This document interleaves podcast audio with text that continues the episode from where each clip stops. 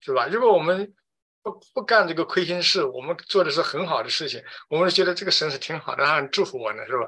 啊，所以我觉得原则是对的啊，我是这样理解的。刚刚那个玉就是说，我们啊，就是说我们会不会就比如说我们是读过史工哈，就是所以我们会知道，比如说我我我们处在培训阶段了，那我们可能就接下去要去天堂了，对吧？就是说啊，那么呃，我我想问的是，就是。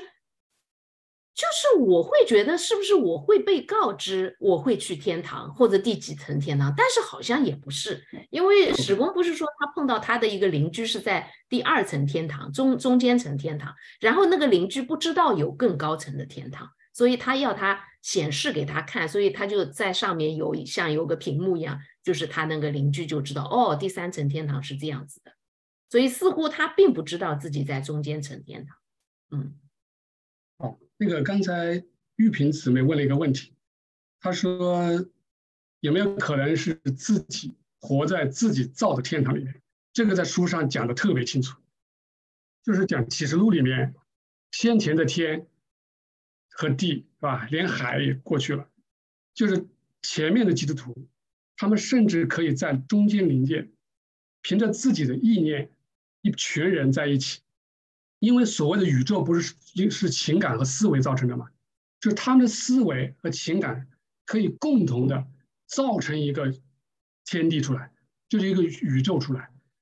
他们把它定名为天堂，他们按照他们的生活方式认为这种生活方式就是天堂，所以他们一直认为他就是活在天堂里。就是刚刚玉萍姊妹的问题是有没有可能，这种可能性是有的，所以这种。警警戒性也是最强的，也就是说，往往玉阳弟兄以为，因为我现在做的事情好像是在天堂，其实很有很有可能 走向自造天堂，自己造的，认为自己在天堂。我是不敢，反正我至少本人啊，我是不敢说我是在天堂，我怕这不敢判断，是吧？不敢判断，我只能判断。找出自己问题能找得到，是吧？但是如果说有有有这个信心是好的啊，其他其他地方咱们再说。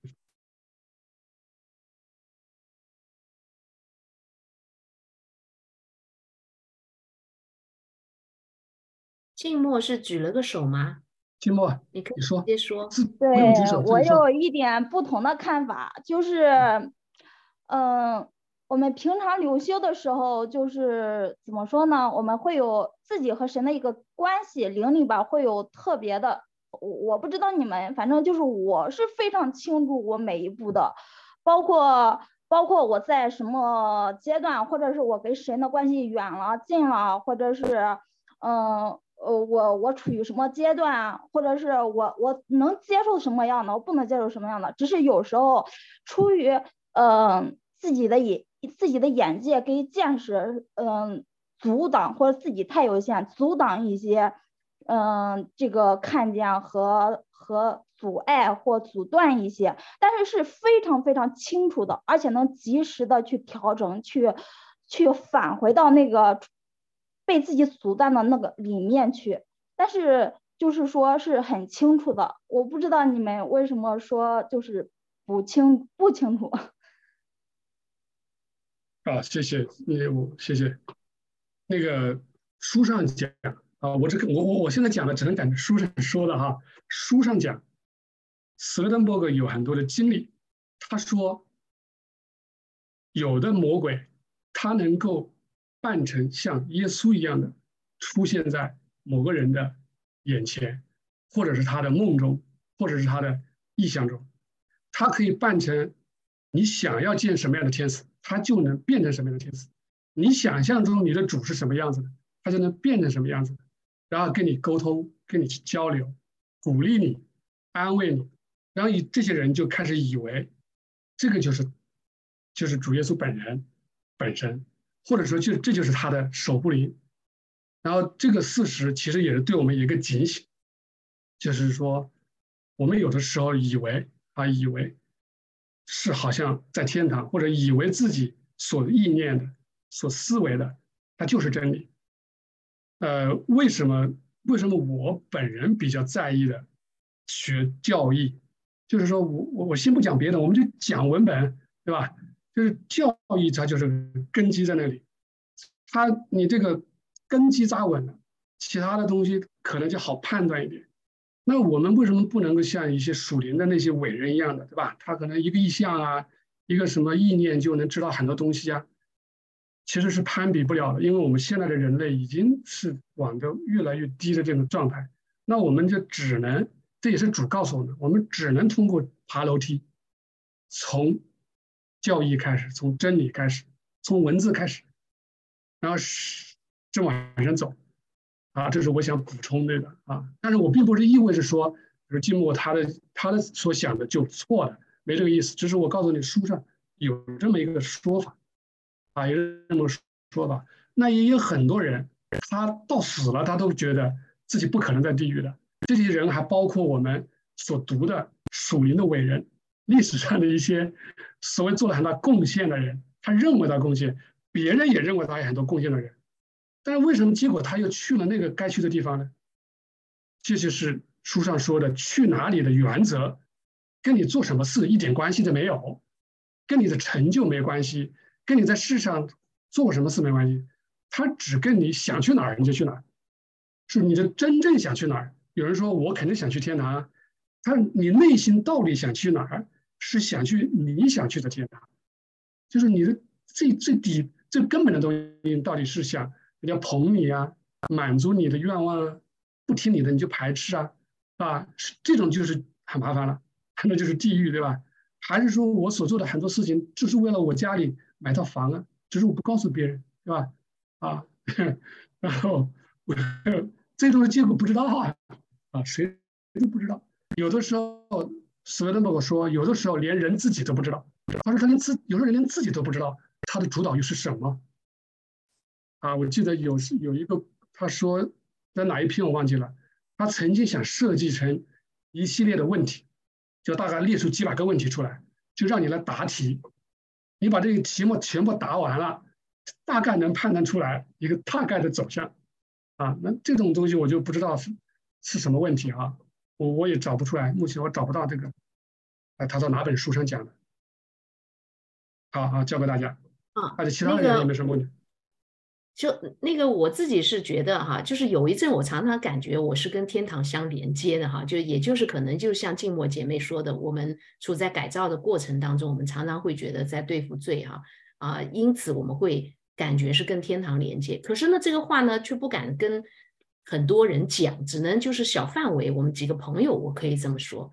为什么呢？是因为若是说到爱神和爱人，那就是永无止境，而且。我们并不能够判断我是否完全的处在爱神和爱人。那么，如果我完我的主导爱是爱神，那么我当然就跟属天天堂相连接；我的主导爱是爱人，我就是跟属属属灵天堂相连接。可是，我觉得这一点有的时候，我觉得自己信差信差，有的时候就不好说。我说两句啊，小英姐，哦，小英姊妹。就是，嗯，刚才说的那个状态啊，其实有时候真的我们是不知道的，因为最深的那个动机啊，只有神知道。比如说人的情感，就是包括我经常经历到的，就是你那个情感，有时候你是属属神的，但是有时候你就属魔鬼的，只有自己亲身经，就是在这又属神又属魔鬼的这种。状态的交战之中，你就慢慢的就掌握了神的那个灵，就是那个那个情感的话，它是向上的；但是那个魔鬼魔鬼的情感的话，它是向下的。但是这里面的深层的动机的话，人往往是不知道的。只有在这反复的在你身上，神在你身上，你才会真正的知道，你去慢慢的醒察自己。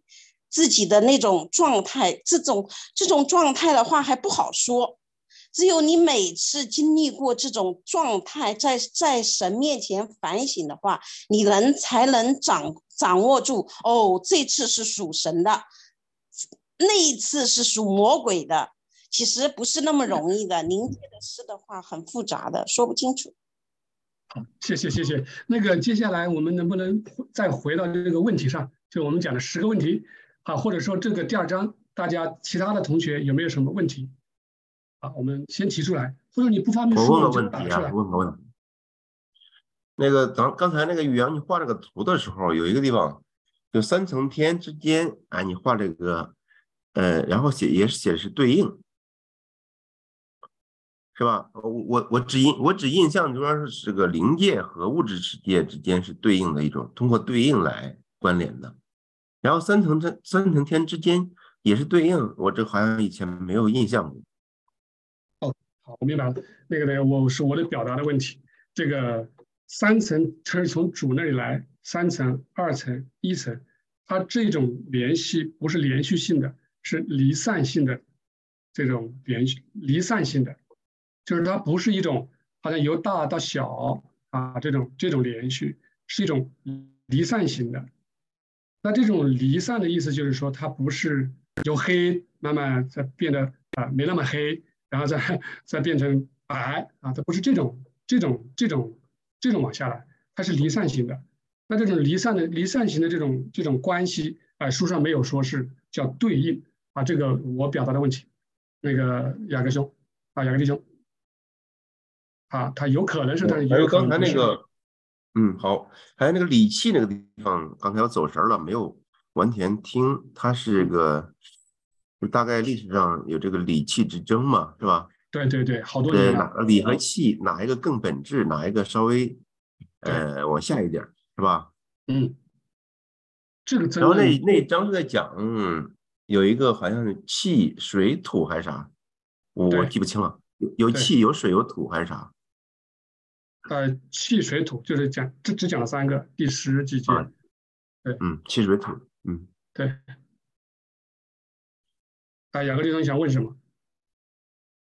嗯，没有了，我就是说，就呃，因为讲过的内容我忘了，我在哦，OK，气水土，回回顾一下。好的，啊，我有我有个问题，我问个问题吧，我问个问题。好，微步球。好的，呃，第十六章就是第十六节。灵性的和自然界的两个世界，这个第一条，我先念一下：有两个世界，一个是灵性的，一个是自然的。灵性的世界不从自然界获得任何东西，自然界也没有任何东西来自灵异世界，它们截然不同，仅通过对应关联。呃，我现在呢是是一个什么状态呢？呃。我不认可这句话，的原因是什么？我来解释一下我的感觉啊。啊，当然了，就是说，可能对这个词汇，比方说对对应这个词汇的概念，是那个呃理解，就是说不一样啊，或者是就是要需要明确。你比方说，我的理解是这样啊，比方说自然界的东西，我们在自然界中形成我们，或者说我们在改造的过程中形成我们的心智。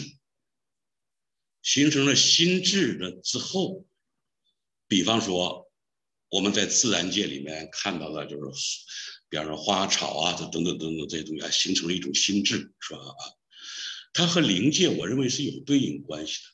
比方说我们死了之后到了灵界，我们脑子里或者我们的状态里，不可能平白无故、凭空的产生一些东西，就是你从来没遇到过的东西，不可能产生。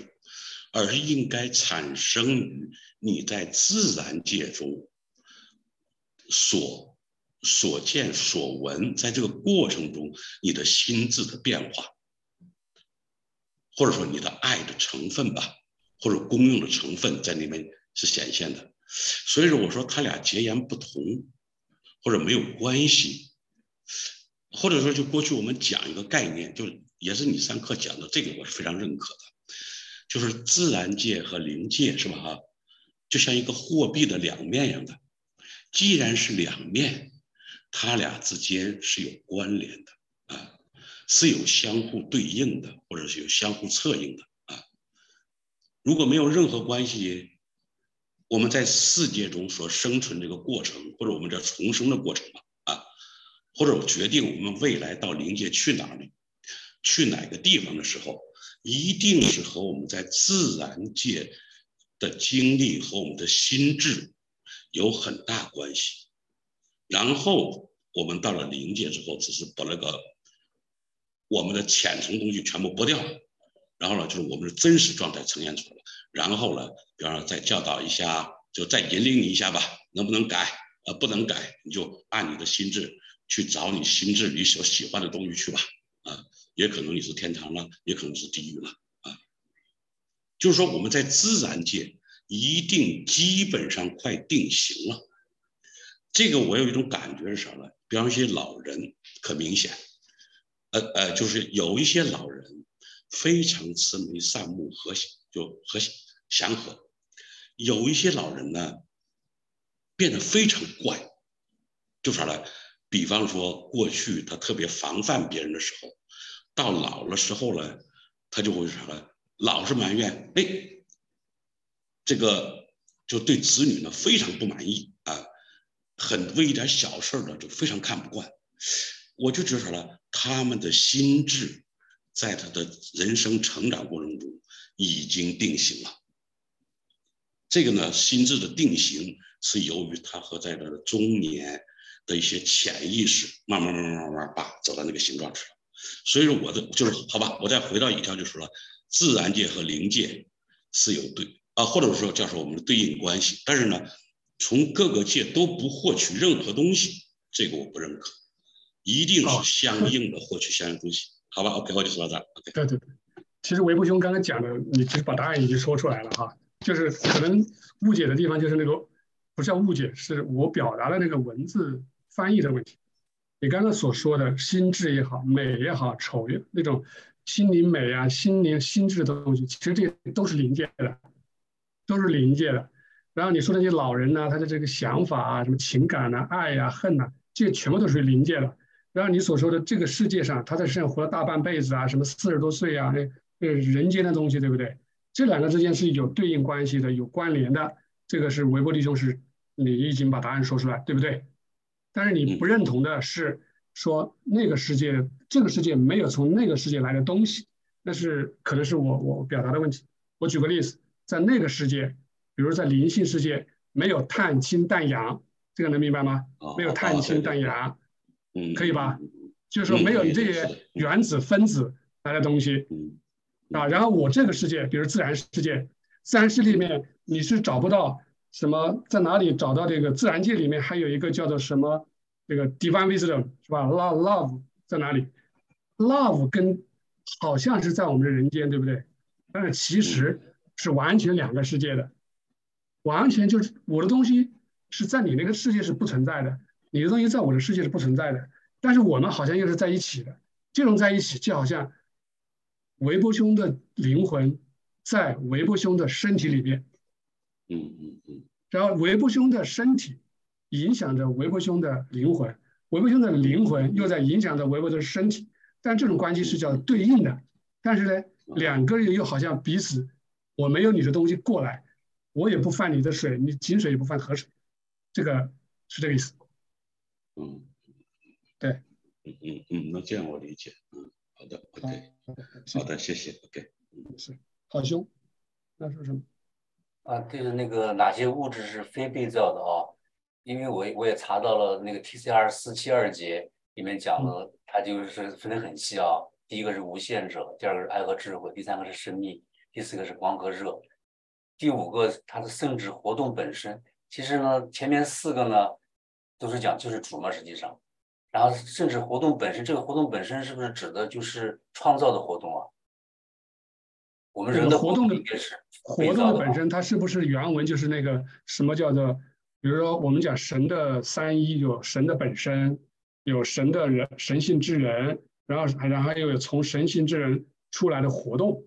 是不是这个意思？对，我都是这个，应该是这个活动，应该是人哎，那就那肯定不是被造的，就是那种，就是它的运行，对，神的运行。人的活动应该是被造的吧？人的活动应该是被造的，对吧？是的活动人被造的。人的意思就是讲周阳的这个手指头的动吗？对吧？是讲手指头，手指头肯定是被造的，对不对？然后手指头能动，那这个动能那也是来自于主的，根本来不是我的。对，明白了，对吧？那那肯定不是我的哈，来自主，或者是来自于经过主又被被地域影响的啊，相反的也有可能。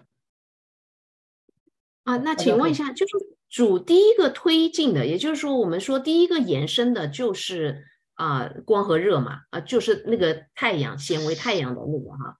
第第二个就是气，是吗？第二个是什么？第二个就是气，气，大气。他好像没用“第二”这个词，他意思是没有，因为因为你刚才那个画的那个图，大概的意思是我会这么想。其实光、热、光和气的作用有点类似于爱、智慧和用。啊，对，对吧？啊，或者说类似于神性本身，然后神性这个人，然后以及神性人的活动。这个气就有点类似于它的活动，就好像散发出来的。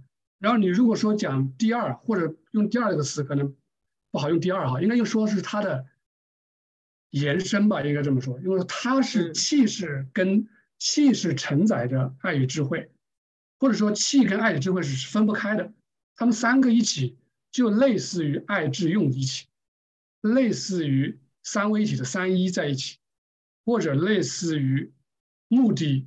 过这个过程与结果在一起，但是我们看到的，我们所关注的，往往只关注气。为什么历史上会说理气之争呢？因为有的人他只看着气，有的人他只看到理，就好像我们只看到神性真理，或者看到神性智慧，但是我们不知道神性智慧和神性智慧是我们没法去，就只有它在被气包裹着、承载着，我们通过气才能来理解。大概是这个关系，小英姐。嗯，他们应该是同时，他们是一起的。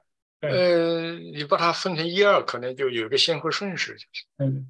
那么，呃，这个我们中国古代也是讲阴阳应象，就是也是讲这种对应，讲这种象。所以我也是感觉到这个第二章的内容呢，呃，就是特别的，里面有很多元素呢，也是跟我们古典的这些里面的。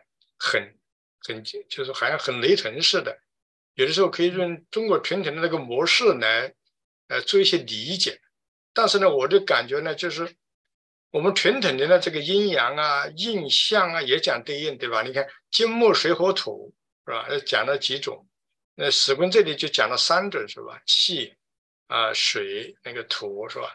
然后。呃，还有那个什么，我们的这个遵义啊，什么这些呃风水呀、命理啊，都是所有的都都有阴阳，就是比较玄的很。但是史官呢，哎，他就从这个本质上给我们讲了，啊，还跟这个主、跟上帝、跟神联系在一起，嗯，所以我就觉得好像一下子好像就变得不是那么悬了，是吧？就好像好清楚，嗯，然后呢，它的这个模式呢？我我我我的理解就是分层可能比较好理解，就是不同的层级，从上到下，啊，那个实际上那个刚才玉阳兄提到浊啊清啊，古典里面就讲的太多了，是吧？清者往上升，浊嘛它就往下降，实际上就是阴阳的那个不同的层面啊，从呃两个呃呃四象啊，两仪四象八卦六十四卦，一直一直往下。呃，所以呢，我是感觉到呢，这个、这个、这个理解呢，就是，呃，对我们中国人来讲，可能要更好理解一点。这个就是还还有好多的辅助的材料，好像啊，我我就我就讲这么多，谢谢。那个我猜想是可能就是当我在理解的时候，会把那个人间的时间元元素先后给放进去。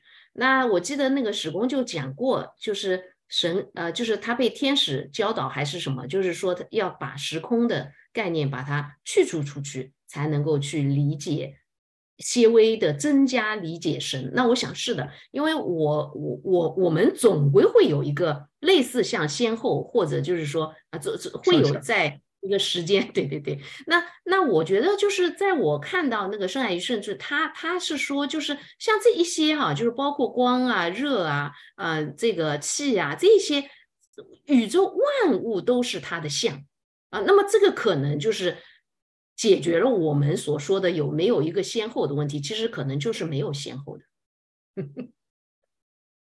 是的，是的，呃，我有一个问题，就是关于那个太阳的问题。呃，那个太阳，因为我在史工的书里看到有这么两种，那个就是一种说是自然界的太阳，它是包裹灵界的太阳，就是核心里面是灵界的太阳的。然后呃，在另外一个呢，我看到了就是说是呃，就刚才呃于洋你说的那个是灵界的太阳在外围伴随着自然界的太阳，也可以说围绕或者包裹。那么到底是它这个灵界太阳到底在哪？在里面还是在外面？哦，我刚才画的那个圈不是太阳。我刚刚那画的圈是是把它形成气，我把气好像是一个小点点一样的，因为我没办法去画气，对不对？就好像气是个小点点，啊，人间的这个气也是个小点点，然后我那个气跟你那个气是是就好像我我陪着你一样的，然后你呃不是太阳啊，你刚刚那个薛姊妹说的那个太阳，临界的太阳在内，就是说神性之爱的东西肯定是在内。或者是在上，然后呢，物质的东西肯定是在外。所以说，神性就是这个世界的太阳，跟临界的太阳的关系肯定是内与外，或者是上与下的关系。但是这种内与外，它还只是一个我们空间的一个一个一个一个比喻，对吧？一个想象。但是我刚刚画的是指气，那个点点圈圈，就因为那个太多了，弥补全部。因为我们现在所有都是气，对不对？那然后呢？这个气为什么会存在？我们能呼啊，能吸啊，这完完全全是因为灵性的那个气，它、它、它、它、它好像在在左右着，或者在对应着啊。这种关系就有点类似于我们的灵魂跟我们的身体的关系一样。我们说灵魂在我们身体里面也是可以的，你说灵魂陪伴着我们身体，那也是可以的。反正两个是没有空间的关系，但是又好像好像又有空间的关系，对吧？又脱离不了这种空间，薛姊妹。啊，对，因为为什么呢？就是呃，就是我们不是讲到那个，呃，神发出来的光和热是由呃灵性的大气所包裹的，对吧？它是它的容器嘛，是这个概念吧？哎，然后它往下层级，对吧？这样往下降。那么到了自然界，就是自然界的太阳作为一个辅助物来说，那它同时散发出来的这个火和啊光。啊，那个热和光，对吧？也是被这个物质界的大气所包裹的。但是呢，同时，是吧？同时它又有临界的大气。那这个临界大气和它到底是一种什么那个啥呢？就是这个陪伴是怎么个陪伴法呢？是在外面陪伴的，还是在它的里面陪伴的？呃，我我从书上讲的内容哈，就是所有的这种灵性的东西，不是讲属精神的东西，跟属物质的东西。如果用空间，一定要用空间来比喻的话，那就是内外。就是如果用空间的话，那就是内外。那不能说灵在外，物质在内，那肯定是灵性在内，物质在外。这是我的认识。就是我这个环绕那个字，可能可能可能翻译上呃有点问题。我意思就是说，不是不是不是内外的关系，它是整个充充满的关系，灵灵界的东西充满了一切。充满了物质界的一切，它在在里面，而且它又不在不限制于空间里面。它是就好像这个灵魂和身体的关系，嗯，不是另外的关系。你如果非要用空间的话，那就对吧？就好像你你说我的灵魂跟周洋的灵魂跟周洋的身体是什么关系，就说不出来。你说哎哦，在我里面，你但这个理是没法理的。就好兄好兄说的，他他无处不在。你每一个血液，每是吧？每一个头发，他他有，所以这种还是很难，我们很难跳出这种空间的这种概念。史公在他的书里说了嘛，他是以气场的形式，智爱和智慧以气场的形式存在于一切之中，一切事物之中。我觉得那个好好兄形容的是对的。我为什么这样说呢？因为似乎看起来灵魂在我们里面，可是灵魂是可以到天上，可以到地地上的，对不对？它又它不不会仅仅是就是只是在身体内，所以它既充满我们里面，又在我们的外面。我想这个是对的。可以，觉得可以，可以，可以。反正这个空间 确实是比较难形容。刚刚薛姊妹，你问题解决了吗？薛姊妹？啊，对我基本解决了。谢谢。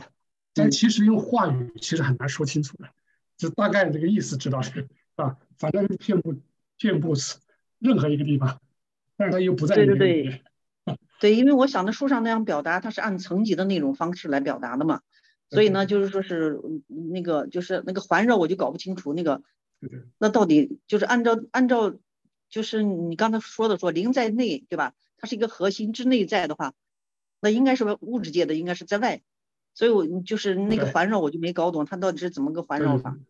啊，嗯，用词那个词的用词用词，我的问题。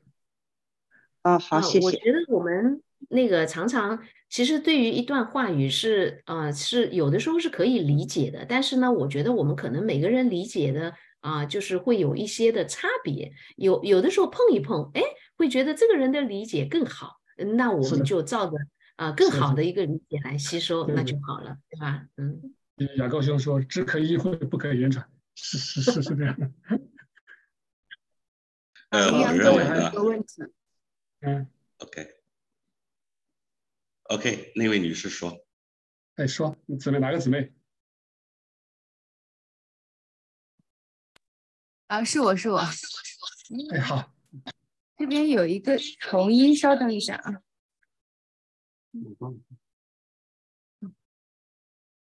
以的啊，是这样的，就是刚刚我们呃，就是我们的那个 PPT 上十七，然后第六。第六点，然后玉阳哥说到太阳崇拜是可憎的，现在大家能听到吧？我好像我好像听不到。听到，听到了。然后那个，但是我记得，其实我我记得那个我们之前在读书的时候，然后反正就知就知道，像非洲人啊什么，或者说在远古一点教会的，就是那些的远古之上的那些人，他们看到地上的太阳就想到神。那这样的情况下，其实他们不是在敬拜这个神，这个太阳为神，但是他们确实由这个自然界的太阳想到，我也不知道他们会不会想到临界的太阳，只是说他们把它想到是神的创造，想到是神自己。那像这种情况也是可憎的吗？不会，那个不会，这个书上也讲得很清楚，就是说以前的 long ago 那个时候不知道什么时候十二人啊，他们在山岗上，在树林里，对吧？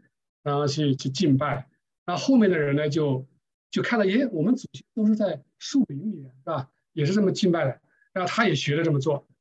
然后他看到以前呢，诶，我们的祖先去拜太阳啊，然后他他也觉得，哦，那说不定太阳就是神了。那也就是说，刚刚新宇姊妹讲的，之前的人他是看到太阳，他不会把它当成物质的太阳，他就会直接会想到就是神性的太阳或者主的这种存在。所以他由衷的是这种拜，那是完全不一样的。那就好像现在我们一样的知道，哎，我们知道主在东方。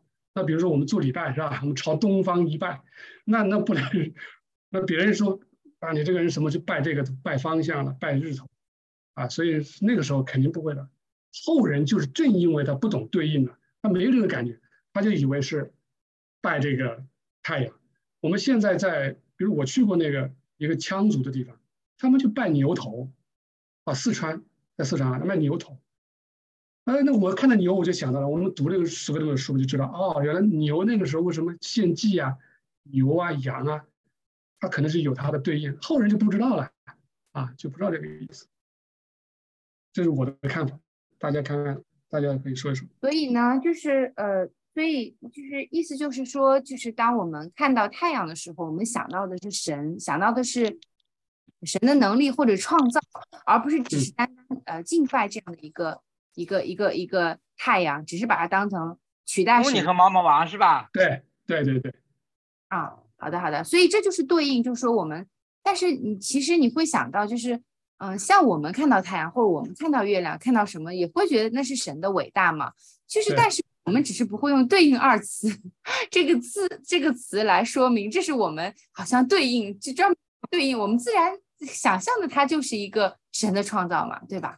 就是我不会用对应这个，所以我我我我接触史工以后，加了你亲，我我接触史工以后，我就会觉得，哎，对应对应这个对应到底是什么意思哈？现在理解了，其实它就是说我们什么都往灵界去联想，往神去联想，对吧？对对对对对对。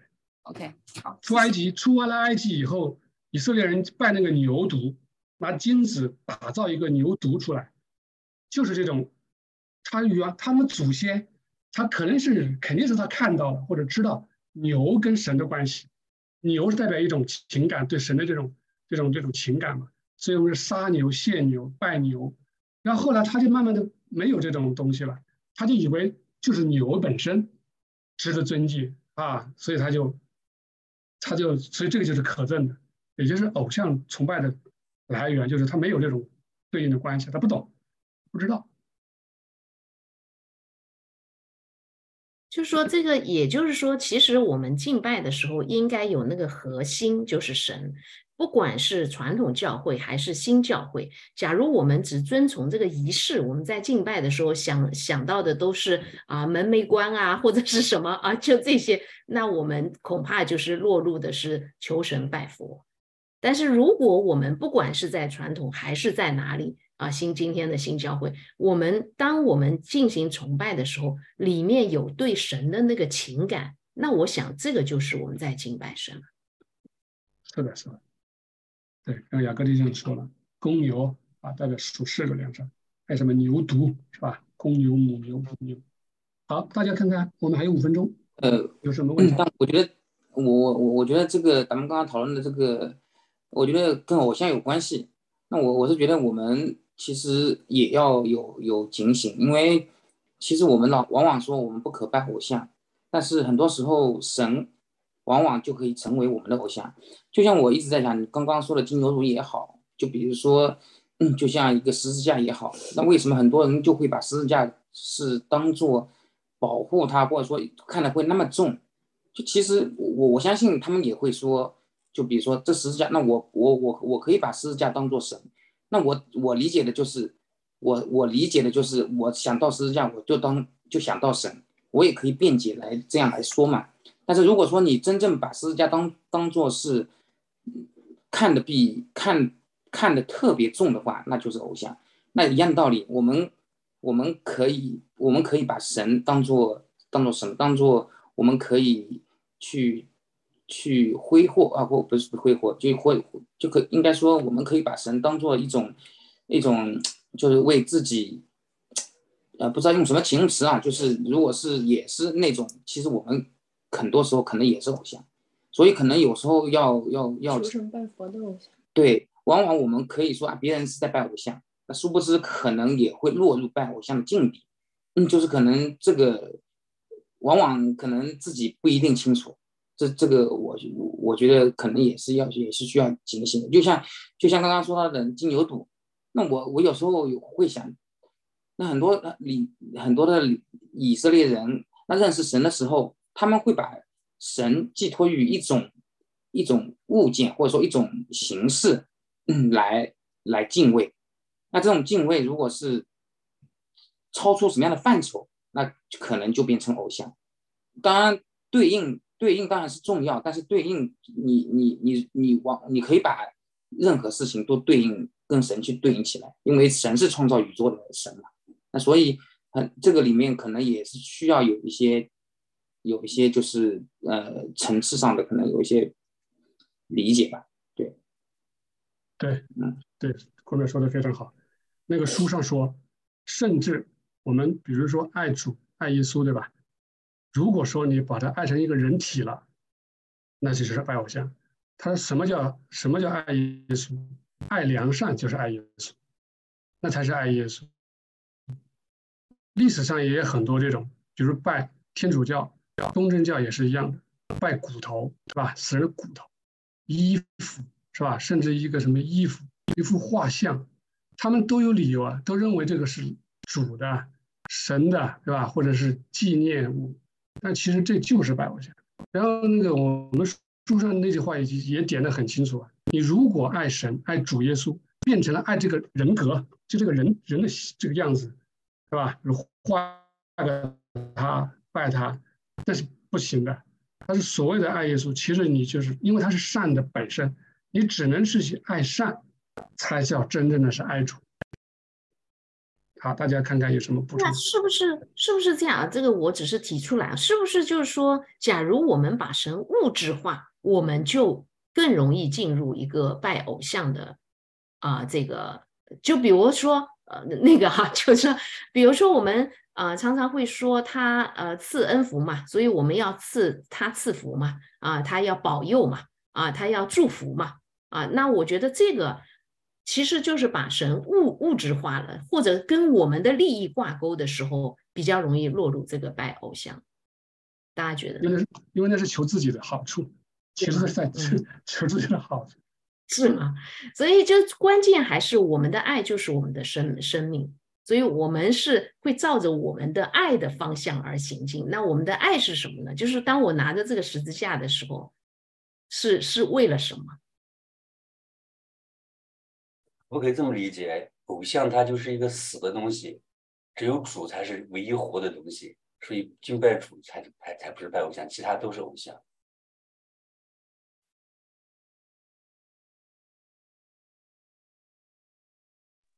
其实我。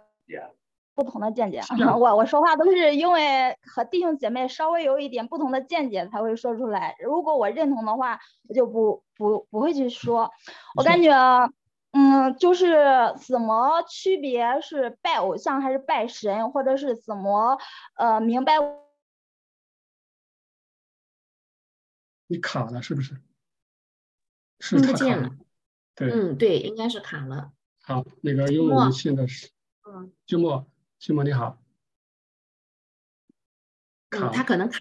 嗯，好，卡了，我们没关系，等一下，我们现在是二十二点到点下课。然后如果说 需要再聊的，可以留下来。